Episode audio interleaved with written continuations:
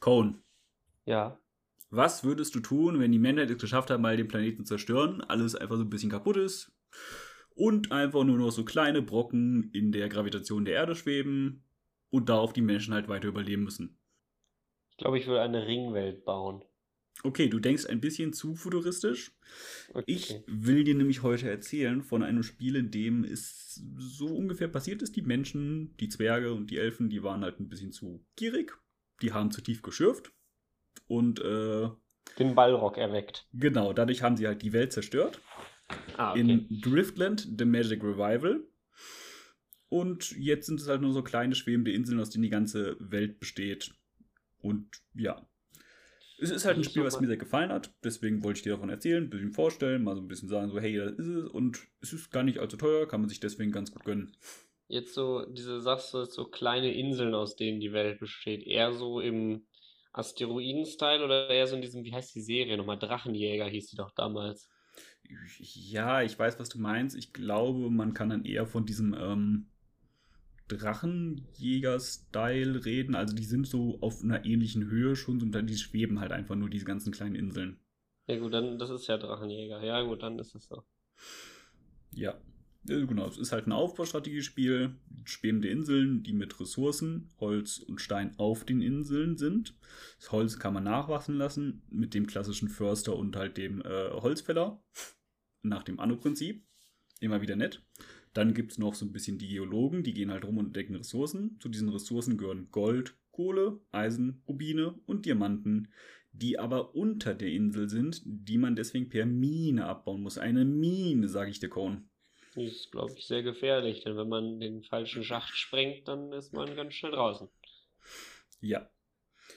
Genau. Und es ist halt so, dass man das auch tun sollte, diese Rubine und Diamanten abbauen, weil starke Einheiten und auch später starke Forschungen und äh, Politiken benötigen halt Diamanten und Rubine, um sie auszubilden und äh, zu upgraden. Die Inseln selber schweben halt einfach so rum. Man muss halt die Inseln erkunden mit seinen geflügelten Reittieren und so weiter und so fort.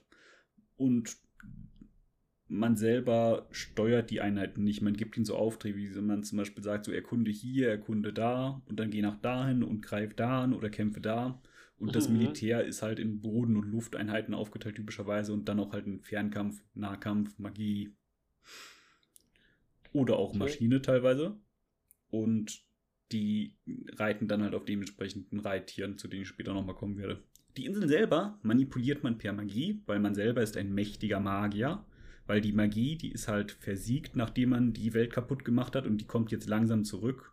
Und es werden auf einmal magische Kinder geboren, die auf einmal der Magie wieder mächtig sind, wie sie in den alten Legenden ist. Es ist nämlich eine eher bäuerliche Gesellschaft, in der man aktuell lebt, wo man noch so ein bisschen mittelalterlich unterwegs ist von der Technologie her. Plus halt, dass es dann auf einmal Magie gibt und einen mächtigen Magier, der halt Inseln bewegt. Und um eine Insel sein eigen zu nennen, muss man halt einfach einen Zauber auf sie wirken, um sie näher zu sich ranzuziehen und dann mit einer Brücke verbinden, die entweder aus Stein oder Holz sein kann. Ah, okay. So gliedert man die Insel dann in sein Reich ein oder man baut eine magische Pforte. Magische Pforten haben natürlich nur gewisse Reichweite und kosten dann Mana als Unterhalt. Das gibt es dann nämlich auch. Kann man auch abbauen, Mana tatsächlich in einer Mine. Ja. Und es ist halt dann, wie schon erwähnt, es gibt die Erkunder, Krieger, Bogenschützen und die Magier. Und es gibt dann halt die fliegenden Einheiten. Jede von denen kann eine fliegende Einheit werden, wenn Nester vorhanden sind von Kreaturen. Da sind dann bis zu drei Stück, äh, je nach Neststärke. Die schwächste gibt dann einen. Die äh, drei, äh, die zweitschwächste bzw. zweitstärkste gibt dann halt zwei Kreaturen und die stärkste gibt nur eine Kreatur, die man sich da holen kann. Und die kosten dann zum Beispiel Rubine, damit die fliegenden Einheiten zum Beispiel mit Drachen fliegen können. Es ist halt eine zerstörte Welt und da gibt es halt die Nester mit den fliegenden Einheiten, wo dann die Einheiten hingehen, sich das holen. Ja, bisher? Was meinst du? Das Spiel, das kenne ich nicht. Hat sich das irgendwie äh, so. Äh, das ist mehr so ein Nischenprodukt? Das ist tatsächlich mehr so ein Nischenprodukt und das erkennt man auch so ein bisschen an der insgesamten Qualität vom Spiel. Ist jetzt nicht so äh, AAA, aber mir hat es halt gefallen. Ich habe es äh, gefunden, fand es ganz süß, habe es geholt, habe die Kampagne durchgespielt. Es hat eine nette Kampagne. Vier Stück an der Zahl, A5 Missionen. Oder A4, nee, ich glaube A5 Missionen. Und ja, war cool, war Spaß, war mal was anderes tatsächlich. Es gibt nämlich drei Rassen, die Elfen, die Zwerge und die Menschen. Die Zwerge haben halt Flugmaschinen, die Menschen und die Elfen haben Raben, Adler und Drache, Drachen, Mhm. um drauf zu reiten. Ja. Dann gibt es auch noch immer Heldeneinheiten. Heldeneinheiten sind halt besonders starke Einheiten, die von Anfang an fliegen und dann meistens auf Adlern und dementsprechend äh, den Maschinen reiten von Anfang an. Und geforscht wird halt in neue Magie und Politik mit Fortschrittspunkten, die man generiert, indem man zum Beispiel Bibliotheken baut. Das Volk muss auch ernährt werden, indem man denn diverse Nahrungsproduktionsstätten baut. Ja. Die Einwohner, genau, wenn sie ernährt werden müssen, sie haben halt Nahrungsbedarf, damit sie überhaupt arbeiten. Magie kostet Mana und Abklingzeit, was halt mit der Zeit generiert wird oder auch zusätzlich abgebaut werden kann, das Mana. Und dann gibt es noch ein grundsätzliches Zufriedenheitssystem, was ich tatsächlich das meist, die meiste Zeit nicht so ganz geblickt hatte. Aus irgendeinem Grund waren die Leute immer mit mir super unzufrieden, während ich gespielt habe. Und ich bin halt ein richtiger Großindustrieller gewesen. Hab dann immer gedacht, hm, Moment, warte mal. Es geht runter, also auch die Produktivität geht runter, wegen Überbevölkerung. Man muss eine Balance finden zwischen dem, was man erreichen will und äh, dem, auf das man verzichten kann. Das heißt, man kann nicht einfach nur Insel um Insel um Insel und dann hier platt, platt, platt, platt, platt, neues Haus, neue Farm, neue Mine, neue Rekrutierungsstätte, neue Forschungsstätte bauen. Man muss tatsächlich darauf achten, dass man versucht, so Sachen zu priorisieren, die man gerade braucht oder haben möchte. Also quasi nicht so ein unbegrenztes Wirtschaftsspiel. Äh, ja, schon Also tatsächlich. wo man nicht unbegrenzte wirtschaftliche Möglichkeiten hat, dass man einfach nur expandieren muss, sondern dass man schon gucken muss, wo baue ich jetzt was hin. Genau. Also die Inseln haben natürlich auch eine Platzbegrenzung, weil es sind halt einfach nur schwebende Brocken, die von Magie hochgehalten werden. Das heißt, man kann nicht irgendwie, man muss meistens dann schon mehrere Inseln sich irgendwie zusammenbasteln, um sein Empire zu basteln. Und kämpfen tut man dann halt, indem man mit den Einheiten dann ein Raid startet auf die anderen. Dementsprechend Einheiten können auch leveln und so weiter und so fort. Und es war halt einfach ein süßes kleines Spiel, das hat mir gut gefallen. War eine schöne Mischung mit den Heldeneinheiten und dann dem Rekrutieren und dann das mit den Inseln und dann die Magie, die dann man auch aufladen kann und so weiter und so fort. Darum habe ich das gern gespielt und die Kampagne war gar nicht mal so schlecht für diese Art von Spiel. Hm. Ja, war auf jeden Fall mal kreativ, war auf jeden Fall mal anders. Wie ist dein Eindruck bisher vom Spiel, Con? Ja, hört sich spannend an. Ich glaube auch, wenn die Grafik nicht so gut ist, das macht einem guten Spiel auch nicht unbedingt einen Abbruch. Die Grafik ist jetzt nicht komplett schrecklich, also so ist das nicht. Man kann schon Sachen erkennen oder so und auch äh, auf gute Grafik. Aber es ist jetzt nicht so, als Das ob du irgendwie das- reinzoomst. Das ist die Definition einer guten Grafik. Man kann Sachen erkennen. Also die Sachen sind auch schon einigermaßen detailliert und so, aber es ist jetzt halt nicht so eine äh, AAA-Grafik, wie man sie heute erwarten würde. Das Spiel ist aus 2014, 15, 16 oder Ja. so. Ja. Und für die Verhältnisse hat sich meiner Meinung nach gut gehalten.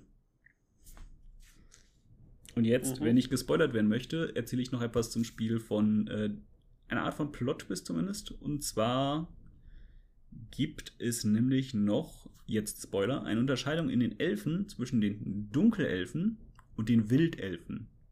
Am Anfang weiß man nur von den Dunkelelfen und erfährt später, dass es noch die Wildelfen gibt, die in Wahrheit hinter allem stecken, was passiert, indem sie nämlich äh, manipulieren, was durch so wahrsagende Augen, die wie Mentoren sind, äh, passiert. Da findet man nämlich später heraus, dass diese wahrsagenden Augen nicht ganz so gute Absichten für einen haben, tatsächlich.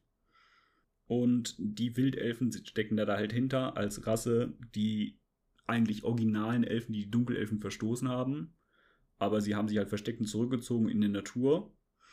Und deswegen wusste man nicht mehr so richtig, dass es die Wildelfen gibt. Und das entdeckt man halt erst später, dass sie dahinter stecken in der vierten geheimen Kampagne sozusagen. Moment. Was ist mit den Hochelfen? Oder gibt es ja nicht? Nee, es gibt halt sozusagen die Wildelfen und die Dunkelelfen. Und die Wildelfen sind dann, in dem sind die Hochelfen halt die originalen Elfen. Und die Dunkelelfen sind halt verstoßene Elfen. Hm, okay. Ja, Und gut. Am Ende bemerkt man halt auch die Wildelfen, weil der Typ eigentlich nur so ein bisschen komplett ideologisch äh, voll war. Bemerkt man, hm, Moment, warte mal. Die äh, Befehle, die ich da bekomme, die wirken irgendwie, als ob sie terroristischer Natur sein könnten oder so in der Form. Das ist irgendwie, will ich vielleicht doch nicht machen und bemerkt dann auch so, hm, stimmt, ich wurde manipuliert. Wir wurden alle manipuliert von dem großen Oberbösewicht noch weiter hinten, aber das ist dann, ja, ne, ist halt nett. Auf jeden Fall gefällt es mir halt, weil man da tatsächlich eine große Variation hat und man auch tatsächlich mal darauf achten muss, was man jetzt für wie ausgibt und wo. Und das mit den Inseln rumschieben per Magie war schon cool tatsächlich. Bin ich ehrlich. War schon echt cool. Ja. Das ist eigentlich, was ich zu dem Spiel aus erzählen kann, weil. Ja. Ne? Du manipulierst ja. Inseln, du baust Bäume ab, du pflanzt sag, neue Bäume, mal, mal, alles, was ein Spiel Strategiespiel heißt. braucht. Sag nochmal, Das Spiel Spiel heißt heißt. Driftland The Magic Revival. Driftland The Magic Revival. Also genau, wenn man wer Lust hat, kann da mal. Kann sich das Drauf. mal angucken. Mir gefällt es auf jeden Fall. Ich kann es genau. empfehlen und ist jetzt auch nicht so teuer für das, was es liefert. Also vor allem habe ich es dann damals zum Beispiel gespielt auf meinem wirklich crappy Laptop und der hat das sogar hinbekommen. Also nicht besonders Hardware fressen und dafür dann eigentlich doch ganz funny. Ja. Ja. Ich hoffe, dann hat es euch gefallen. Folgt dem Podcast, folgt uns auf Insta, da kommen ab und zu mal Inhalte. Ja. Und gebt uns die 5-Sterne-Bewertung. Einen schönen Tag noch von mir. Nein, bitte den Daumen, nicht die fünf Sterne, okay? Den Daumen. Okay, dann nehmt den Daumen, aber nicht den abgeschnittenen, okay? Gut. Ciao. Tschüss.